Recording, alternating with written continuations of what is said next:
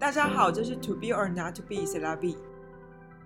今天邀请到公服员好朋友与我们分享他的工作生活与疫情带来的冲击。希望听完这一集之后，可以让大家对他们的工作内容有更多的了解，减少刻板印象与迷思。就让我们开始吧。们今天要谈一谈，就是空服员的一些相关的生活。那今天邀请的是已经担任超过六年吗？是已经六年？嗯、六年。哇，飞很久嘞！六年的空服员好朋友来跟我们分享一下。嗨，大家好。哇，好低沉。哦，他这个空服员其实他自己也有一个 podcast，然后在我再放在那个频道跟大家做分享。好，哎，来聊一聊你的生活吧。聊一聊我的，你说现在吗？疫情，疫情的疫情当下，你最最近在干嘛？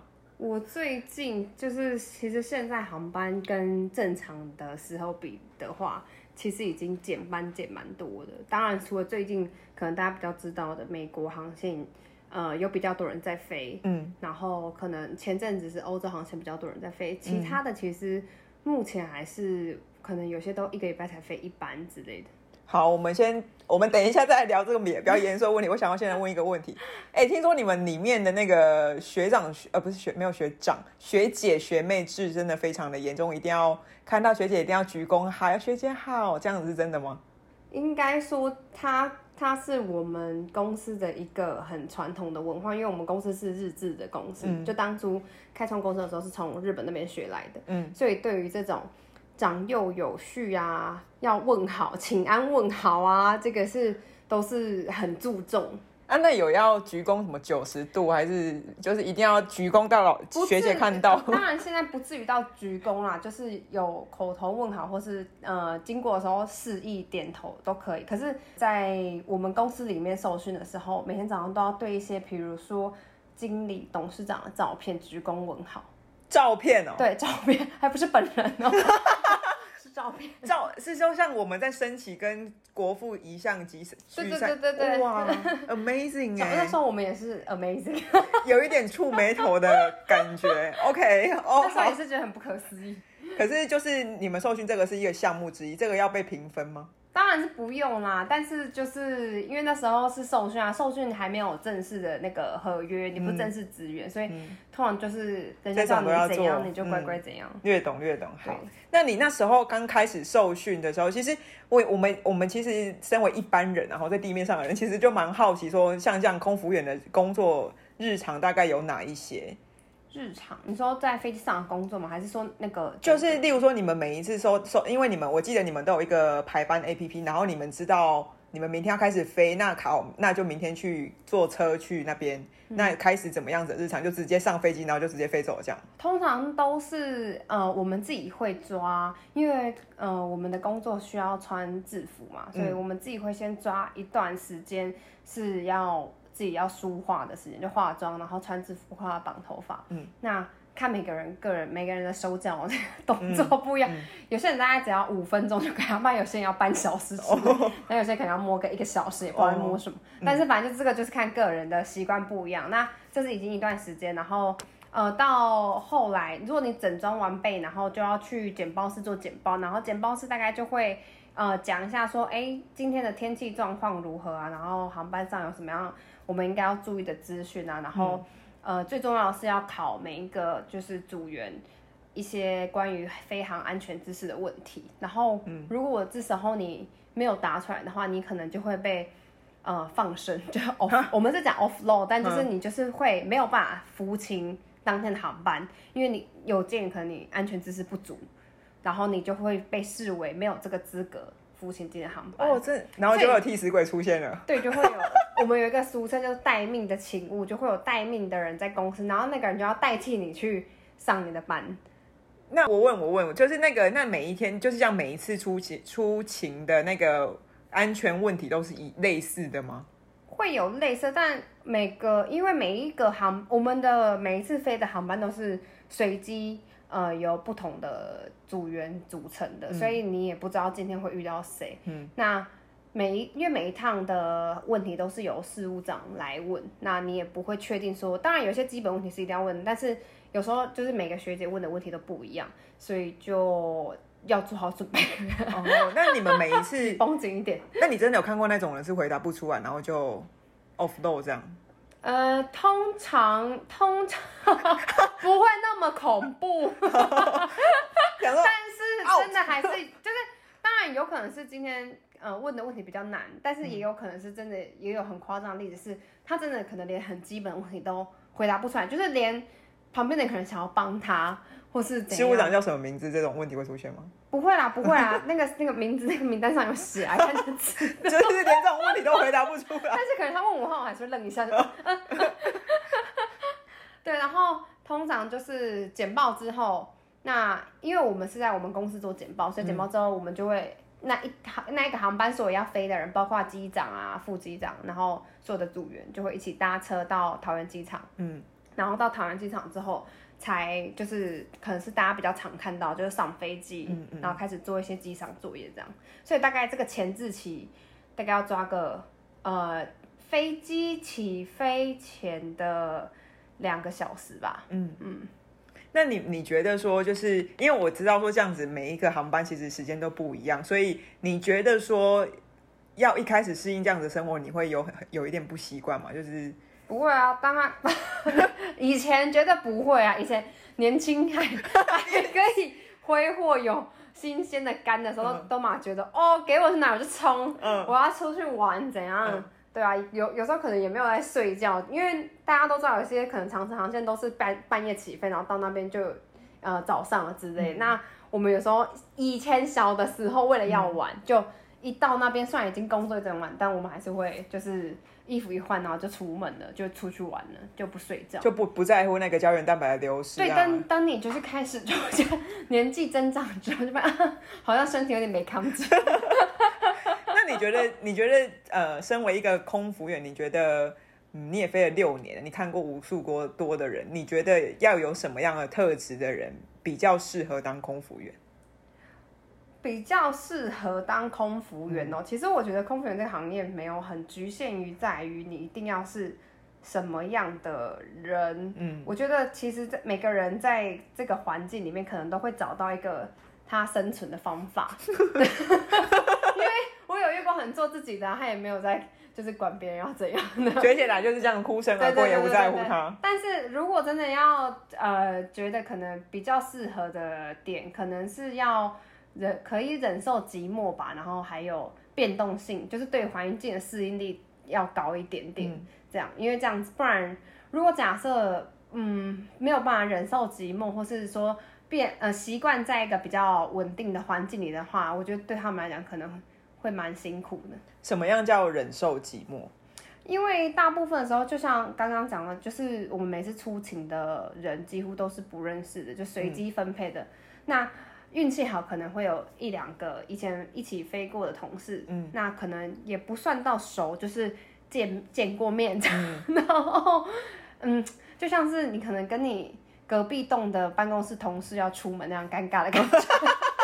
隔壁栋哦，不是隔壁哦，而且还要睡在一起，对不对？如果要睡在一起，现在已经没有，以前以前有一段时间是就是要睡在一起，睡同一个房间，但是现在已经没有啦，嗯、现在都是一个人可以一个房间这样。就到饭店可以一个人一个房间，那有多尴尬，尬爆哎、欸！很尴尬啊，你你就是想要脱光都不可以，因为有时候你知道一到饭很累，你就会想要就是然后全身解放这样，不行。那如果跟学姐一起睡同一个房间的话，那不就尬爆？以前有听过一些比较恐怖的例子，但是那个可能也是一些算是极端案例啦。但就是有听过说，哎、欸，学姐睡觉的时候。呃，房间不能有一丝声音，所以他可能就只能，比如说到厕所吃东西，或是呃出去外面讲电话什么，就是，而且毕竟每个人，而且不光是学姐学妹制度的问题啊，本来每个人在生活当中的作息状态就不一样。对，其实你要立刻调配到两个人都可以很 OK 的状态，其实很困难。又不是机器人，真的就是没有办法一个开关就直接哦，我今天就是要九点睡，我明天要十点睡，明天要三点睡这样。就是在呃，我我觉得还有额外的一个问题，就在在之前疫情没有影响这么严重的时候，其实大家可能就会觉得说，哦，空服员就是生活过得很爽啊，就出出去外地外站嘛，就叫外站。那是我阿公的说法，阿公每次看到我都会说，啊，就送诶哦，趁偌济，啊，跟可以当出去算哦，出去算可以当领钱哦。就是其实大家都有这样子的迷思，那我也想知道说，其实像你刚刚提到，你们可能到了饭店，你们以前年轻的时候就是不管有没有睡觉就冲出去玩了。嗯、那你觉得说在外，你们可不可以跟我们分享一下在外站的生活大概是长什么样子？嗯，就是其实其实呃，大家会有这样的迷思，我觉得是是有原因的，因为早年。嗯、呃，大概在我们十年前，反正就是一开始 你父亲的四年前创创立的时候啊，刚开始的时候，那个时候航点可能呃没有现在那么多，然后呃就是飞飞机的航班次数也没有现在那么频繁，所以嗯、呃、那时候的组员其实到飞到一个地方，飞到国外的一个地点，其实是真的有很多时间，因为他们可能一个定点就待六七天、十天也有。所以他们其实是有很多的时间可以运用，因为时间基本上你一个旅行团也差不多去十天吧，嗯，对啊。那他们其实那时候是真的可以好好的出去玩，运用这个工作出去玩。但由于现在毕竟就是全世界你要飞上去都是一瞬间的事情而已，就航班很多，然后呃航空公司也不是开旅行社为主的，他们是要飞飞机营运的，所以他会把、嗯、呃组员做最有。大最大化有效率的，利用对，所以他基本上就是符合，只要符不触法的状况下，他就把你排在很紧绷状态。所以可能我们飞一个 LA 最紧绷，我们是可以三天来回，就是飞到呃 LA，然后可能睡一个觉，一起来就立刻再飞回来，然后这段时间只需要三天而已。就是你可能才想说，哎、我好像嗯、还没有看到谁一阵子，然后我就立刻回来了，这样，对啊。那在外站的生活，大部分其实，嗯、到后期啊，前期就是会还是会想要出去玩，因为对这个地方感到很新鲜、很陌生。但是到后期就会，也是有一点点疲乏，但主要是因为身体可能也没有办法忍受这样呃高强度的劳动，因为他们真的需要休息，所以大部分都是到外站之后，在饭店就直接昏迷，然后起来就找东西吃这样。那你们通常在外站会停留几天呢、啊？不一定哎，但是现在可能都差不多一两天而已吧。因为我记得印象很深刻，是你不知道 N 年前刚开始飞的时候，就是你有一次就拿了一个肉桂卷给我，嗯，然后我就说你是哦，你不是刚下班你去哪里？他说哦，我美国买的。我想说哦，这个 这个也是在一个瞬间的事情，所以我就。就把它吃下去，我觉得很夸张。对啊，就像我刚刚讲，就因为它可以三天来回啊，嗯、那个肉桂卷可能才刚做好，隔一天我就拿回来。对，我想说，天啊，你你你你很猛哎！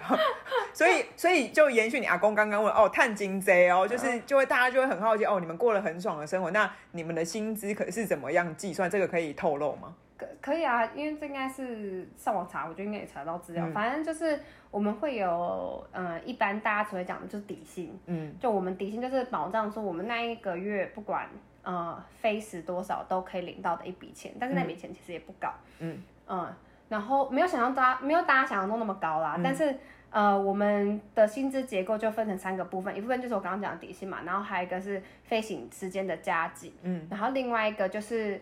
呃，之前罢工的时候，大家一直有在讲那个 per diem，就是日支、嗯、日支时数，嗯，但是呃，招底薪就是一定会领到的嘛。那飞行时间就是很现实，反正就是你有上班你就有领钱，但是没有上班就是没有领钱这样。嗯、然后日支时数就是等于是你只要到，嗯、呃，你只要出去工作了。出去工作，飞行时间这段不算，就是你飞在空中时间不算。但是你到当地，呃，你睡觉时间、休息时间，他就是还是付你一笔，就是等于是你在当地的生活费这样。嗯嗯，对对对对，嗯嗯嗯。哦，所以要分成三个等份。对，但是如果假设有些人可能他有一些家庭因素啊，比如说他要照顾小孩啊，嗯嗯，或是他家里有长辈要照顾啊，这种他没有办法长时间离开台湾的话，他可能就会选择飞一些比较短程的航线，嗯，那他可能呃日支时数领的就会比呃有在飞长城航线的人少很多，所以可能这样薪水算下来也会差个差到个几万这样。那你这样子的话，其实。就变变成是说三分三分之一等份的飞行时数，其实是这样很重要的。那如果以现在，例如说疫情根本就已经让你们可能一个月也飞不到几班的话，嗯、你你觉得除了这件事情影响之外，你可不可以跟我们分享一下说，呃，可能以前现在出去可能要隔离，那现在的生活跟以前在外站可能倒头就睡的生活有什么样不一样的吗？嗯，像之前大家不是一直吵说。呃三加一这件事情嘛。那其实大家可能不不，大家可能以为我们现在出飞出去国外还是有在出门，但是我就这边真的是要跟大家讲一下，就是三加一这件事啊，其实是跟呃算是跟政府谈条件谈来的，因为本来我们也没有三加十一天的这个隔离时间。那呃跟政府谈的条件就是说，我们在飞机上我们就要全副武装，就是包含护目镜，然后手套。呃，口罩，然后防护衣这些，就是全全程，就是你不管飞哪里，你都要全程带着。然后到了呃机场之后，就会有一台专门的巴士，直接从机场把我们送到呃政府合可的，就是饭店里面去。嗯、然后到饭店，我们领完房卡之后，我们就只能关到房间去，就不能再出门。那吃什么？呃，吃 the room service。哦。对，然后只能。或是如果当地有 Uber Eats 什么的，有些可以叫，但有些当地没有，所以就只能吃饭店提供的食物。嗯，然后有些饭店可能提供的食物也不怎么好吃，嗯，或是说他一天只能给你，你大家平常在 Seven 买水的话，就两小瓶矿泉水，但其实对于一天的，就是人体所需的水是不够的，所以很多食物啊，或是这种水，我们都要从台湾直接自己扛到外站的饭饭店去，因为我们也不能去。那边当地的超市买东西，我们就是只能待在房间里面。然后，如果我们有任何人违反这个规定，比如说摄影机拍到我们，啊、就只是可能下一楼大厅不行，就会被，因为我们有几个，其实其实我记得有一两个空服员是因为这样被解就截止的。哦，因为他有可能会规定，哦，对对对。然后，呃，到饭店之后，就到下一次我们要上班的时间，我们才会再搭一一台车，然后直接到。机场，然后到机场之后就直接上机上班完，然后回到台湾就再直接再送去隔离，这样，所以才会有这个三加十一的这个条款出来。那你们在在自己的，就是有点像是我们现在三级警戒什么的人都不出，就就什么地方基本上都不能去，只能在家里。其实你们已经过一年这样子的生活，一年一年多了，对啊，然后。有些嗯，因为大家也知道现在就是货运量都暴增嘛，嗯，所以其实货机的机师啊，是他们的工作其实是比疫情前还要忙，因为他们很多货要在，嗯，但是嗯，他们更可怜，因为其实嗯，台湾的民航法规有规定说，大概休时到怎样是你合法可以在下一次执勤的时间，但是因为现在还有隔离的时间嘛。所以他们有可能还没有隔离完，但他是合法可以去下一次上班的。嗯，他就是在隔离中又会被抓去上班，然后他就再去上班，然后到外站就又关在饭店，然后回来台湾就继续隔离，然后可能还没隔离完又被抓去上班。所以他就一直在。很多人就是在这个地狱当中度过了一整年，这样。所以可能也甚至没有到回家，甚至可能没有回家。对，甚至而且有些人也不敢回家，因为可能家里有小朋友或是有长辈啊。然后他们很怕，嗯，自己隔离的时数不够，可能还身上带有病毒之类，所以他们会自己再到其他的饭店去做隔离，可能自己会再增加个十四天之类的。嗯，嗯，因为我记得去年疫情在全国、全世界疫情很严重的时候，其实航班大幅的减减少。嗯，那你们你们是有，因为我听听你分享过，其实你有时候要去飞货机。嗯，那为什么你要就是需要飞货机吗？对对对对对。嗯，在疫情前其实很几乎没有这样的航班，是因为疫情后客机就大量缩减。那航空公司为了要应应这个状况，他们因为他们也要维生啊，所以他们就，呃，货机的数量其实是不够现在载货量，嗯，所以他们就把一些客机的椅子拆掉，然后让它可以载货。嗯，但是因为呃，反正也是航空器的规定，他们需要有组员在呃客舱里面，对，然后所以才会有。我们组员需要去飞货机的状况，但是我们就是去雇一堆就是不会动的东西。哦，因为因为呃，那这样子，我想问一下，就是你们一旦成为空服员，就是额外想问，一旦一旦成为空服员，其实有点像这个证照会过期吗？哎，对，它是嗯，它空服员的证照就是我们需要去。对，对应每个不同的机型，我们要考不同的证照，嗯，所以我们每一年都要重新全部考一次试，这样。嗯，对。那机长他们可能就更严格，他们可能就是半年要考一次试。哦，嗯、所以其实其实是有那个证照的权限，就是就是有期限，就是如果你一年就是期限到你没有考完，那你就是可能没有办法飞这一个类型的空的的机飞机。嗯，或是说你的安全知识没有考过，你也没有办法去任何一个飞机上执勤这样。那如果像现在这样子的话，你们还是有定时的在考这样子的考试吗？哦，因为因为这一波的疫情的状况，所以可能没有那么。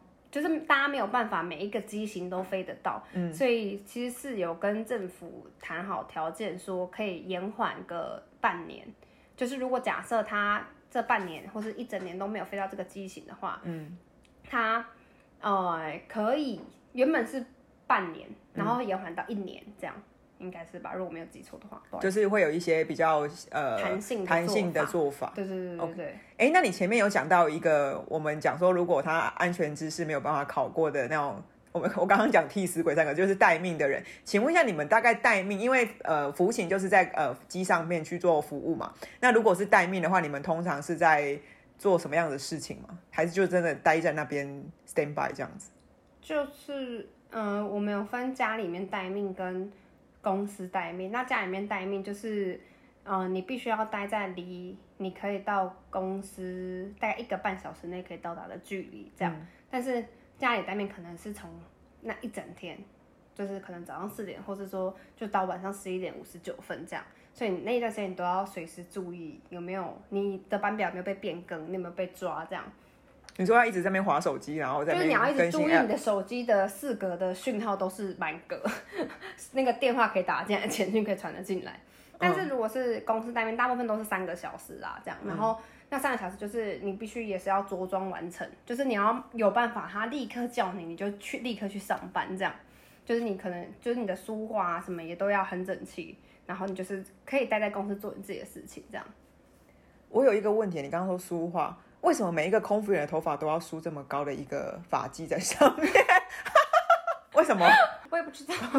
没有啦，它这它叫做发式包头啊。然后发式包头本来就是发髻，嗯，头头顶这一块就会比较蓬，这样。嗯、对啊。然后，但是好，我看其实我看一下好像是亚洲独有的。嗯。其实飞呃飞一些可能美国航线或是欧洲航线，他们好像好像没有管的那么严格。他们有时候还是可以绑马尾啊，或是甚至放头发，我也有看过。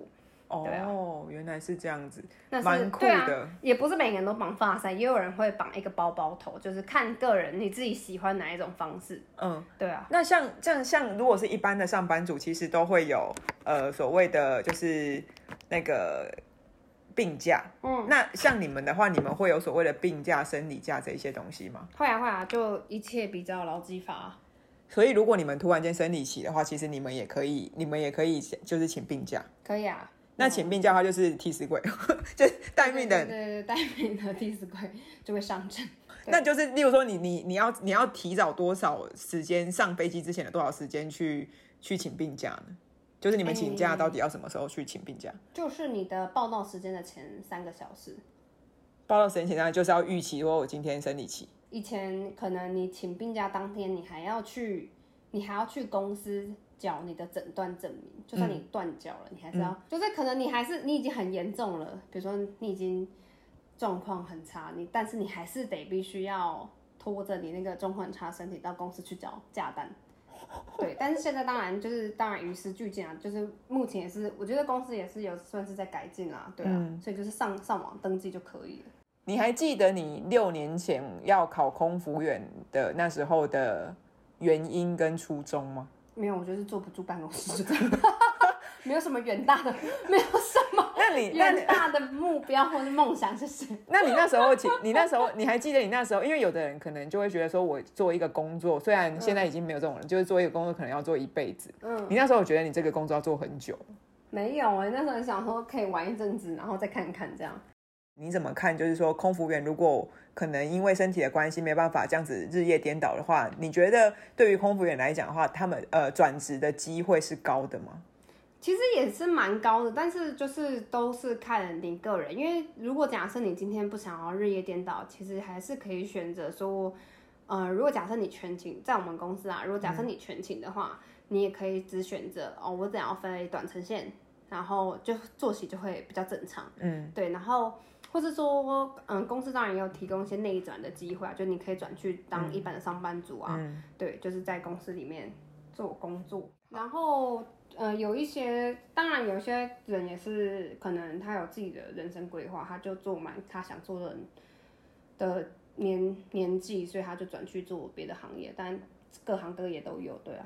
可是因为像现在大幅减班，其实你们你们会变成说你们的收入会变得比较低嘛，所以我其实在想说，如果像现在这个期间的话，你有很多的同事或是其他的组员，他们现在还是就是就真的只能领底薪哦，还是他们其实有开发自己的第二专长去做其他事情？嗯，因为这一波疫情它是特殊状况，所以其实我们公司也是有让我们就是可以额外的兼职那。我是有看到一些身边的同事，可能就会去其他公司上班，嗯，那或是说自己开创自己想要做的事情，这样子，嗯，对啊，什么，比如说有人可能去做蛋糕啊，嗯，然后开花店啊等等这些。那你觉得说，呃，在这份工作飞了六，也飞了六年了，你觉得你除了在环游世界这件事情上面有所收获之外，你有没有什么其他的收获？嗯。啊，身体真的变很差，这这不是收获，谢谢。就是除了这一些事情，例如说，你觉得呃，面对很多的 OK 啊，然后你抗压性变得很好，像、嗯、这种事情，嗯，就发现其实自己就是对于环境的变动性算是接受度蛮大的吧，嗯、就灵活性还蛮大的，嗯，对啊，然后也碰到很多就是不同国家的人，然后。算是体验不一样的文化差异，我觉得蛮有趣的。哎、欸，有没有遇过什么在机上的奥 K？的？在机上的奥机上的奥 K 的一些就是新的，嗯、到现在你刻骨铭心想把它掐死的那种奥 K。嗯，我遇到的奥 K，，我觉得都没有到会让大家觉得哦天哪，就是人神共愤。嗯、但是可能我就觉得蛮好笑的这样。比、嗯、如说，我就有遇过，呃。乘呃呃，我觉得其实大部分都是一些好笑的小故事啊，比如说就会有乘客拿大概可能一两公升的水壶给我们，然后就说：“哎、欸，我要柳橙汁。”然后我们就说：“柳橙汁要装满吗？” 然后他也会认真的看着你，然后跟你说：“对。”我觉得其实蛮多都是蛮对我来讲是蛮可爱的行为啦，不至于到 OK，但是你就是会忍不住想笑。嗯，就比如说呃。之前有遇过的中国乘客，就突然叫我去，然后我想他要干嘛，然后他就跟我说：“这飞机有一点闷呐、啊，这个窗户可不可以帮我开一下？”你说好啊。然后你当下就会，就是你当然也不能很失礼的笑出来，对，你就可以就是好心的跟，也不是好像就是 nice 的跟他讲说：“哦，这个窗户是没办法开的什么的。”呃，或是其他的可能就是文化差异的问题啊，可能像印度人就。我至少我个人遇到的经验里面，就是比较没有礼貌一点点。对对对对对。呃，可能有时候飞澳门线，嗯、呃，就会有一些伴游小姐这样。哦。对，就会你会发发现各种不一样形形色色，然后飞不一样的地方就呃不太一样。像我记得很清楚是有一次我飞西雅图，然后我在那架飞机上就觉得。为什么今天的乘客感觉都跟其他人不一样？然后我就想看看看，我就想是不是是我自己想太多错觉？嗯嗯嗯，然后我就去找我另外一个同事，然后问看他有没有一样的想法。这样我就说，为什么这些人看好像跟平常会飞美国的客人不太一样？他说你没有看错，我跟你讲，就是虽然这这个笑话讲起来有点刻板印象，但真的是我当下这样觉得。他们就说，因为这一班飞上几乎都是工程师，都飞西雅图。所以就是看 看起来有点是会在竹科遇到，可能他们都会穿的比较类似，嗯，对，然后气氛比较安静，哦，安静，哦哦哦哦，呃，最后也想听，就是因为我们这个频道是想要给呃很多想要加入不同行业的人去做一些参考。那相信疫情过后，其实世界会变恢复稳定嘛，所以一定会还是有一直有人想要去做空服员这个行业。你有什么样子的给他们的准备建议吗？我觉得第一个真的是身体健康最重要，就是要照顾好自己的身体。嗯，英文很重要。英文，我觉得其实是你自己对于你自己整个人的状态自信，对吧？嗯，因为我觉得这种面试这种东西，其实老实讲就很看缘分。但是我觉得如果你把你自己整个人打理好的话，那个呃自信啊，还有那个整个气质跟气场是就完全不一样，会发光。对对对对对。那当然当然不是说只有外表好看，就是当然最基本的门槛还是要达到。